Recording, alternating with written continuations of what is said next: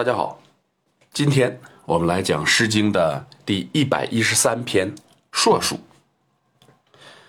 这是一篇大家耳熟能详的作品，我们从小就学过。讲的是农民不堪残酷的剥削，幻想到一个没有痛苦的地方。诗歌的大意我们都能够理解，不过。还是有一些细微之处需要我们仔细揣摩。我们先来通读全诗：“硕鼠，硕鼠，勿食我黍。三岁贯汝，莫我肯顾。是将去汝，是彼乐土。乐土，乐土，原得我所。硕鼠，硕鼠。”勿食我麦，三岁贯汝，莫我肯得。是将去汝，是彼乐国。乐国乐国，原得我直。硕鼠硕鼠，勿食我苗。三岁贯汝，莫我肯劳。是将去汝，是彼乐交。乐交乐交，谁知永豪？我们先看每一章的前四句。农民伯伯说：“大老鼠啊，大老鼠，不要再吃我的粮食了。我养了你三年了，你却完全不顾及我，何曾感激过我？何曾慰劳过我？”在这四句中有两个地方需要强调。第一。三岁贯乳的贯，有些人将贯理解为侍奉、养活，这是对老鼠说的。你觉得这样理解准确吗？贯字，鲁师作宦，就是官宦的宦。官宦的宦和豢养的豢同音，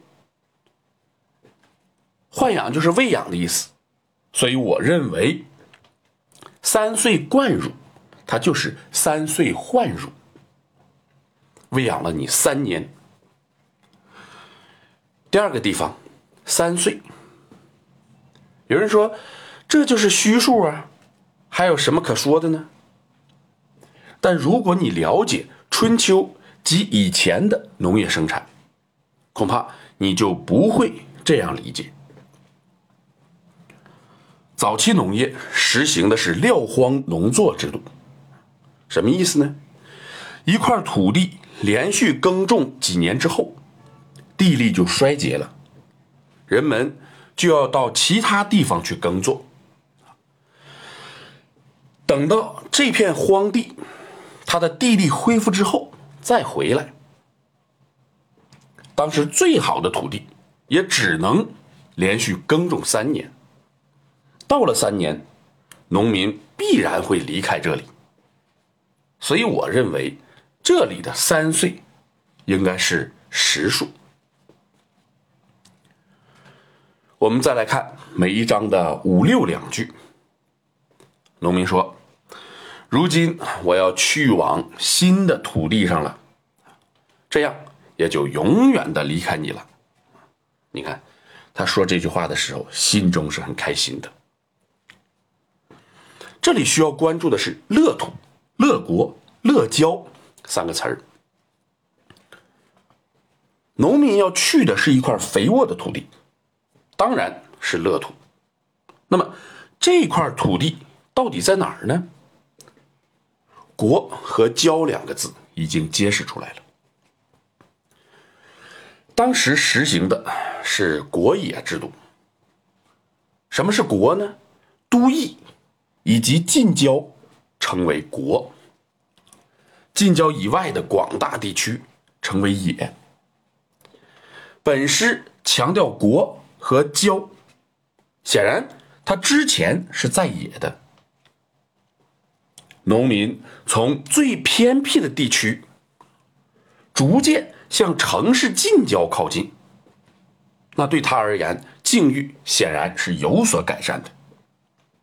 这种情况直到今天的中国也仍是如此，所以他才会称之为“哎乐”。到此，我们能够知道，作者创作这篇作品时，哎是在这个转移的过程中，或者说刚刚要转移的时候创作的。我们再看每章的最后两句，这里用了顶针格在第一章里，农民说：“乐土啊，乐土啊，那才是我想去的地方啊。”在第二章，农民说：“乐国啊，乐国，那才是我该去的地方啊。”这两章比较好理解，关键在第三章。什么叫永豪呢？《小雅正月》里有这样一句话：“为豪思言，有伦有极。”郑玄兼注说：“为民豪乎而发此言。”可见唱这首歌就叫豪，那永豪就是长歌。所以第三章。农民说的是：“乐郊啊，乐郊啊，等到了那里，谁还会唱这首歌呢？”你看，他对未来的生活啊是充满了憧憬的。以上所说的是本诗的字面意思。字面上，他很开心，对未来也有憧憬。然而，剥削并没有减轻。他比谁都清楚。很显然，这是在以乐写悲。他高兴的向吃他喝他的大老鼠告别，其实是期待能够像离开老鼠一样离开剥削者。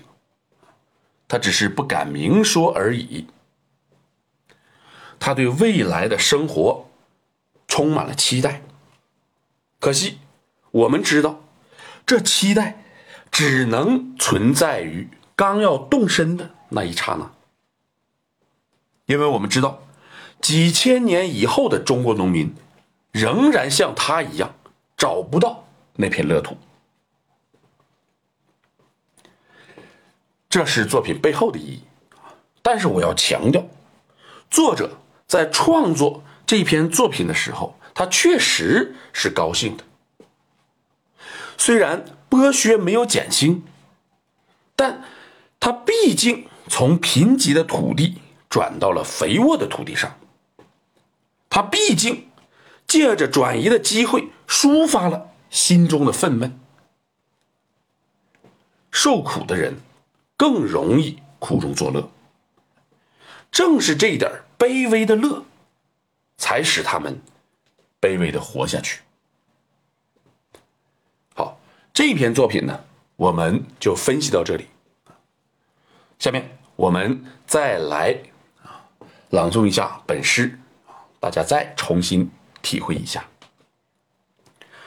硕鼠硕鼠，勿使我鼠；三岁贯汝，莫我肯顾。是将去汝，是彼乐土。乐土乐土，原得我所。硕鼠硕鼠。勿使我卖，三岁贯汝，莫我肯得。是将去汝，是彼乐国，乐国乐国，原得我之。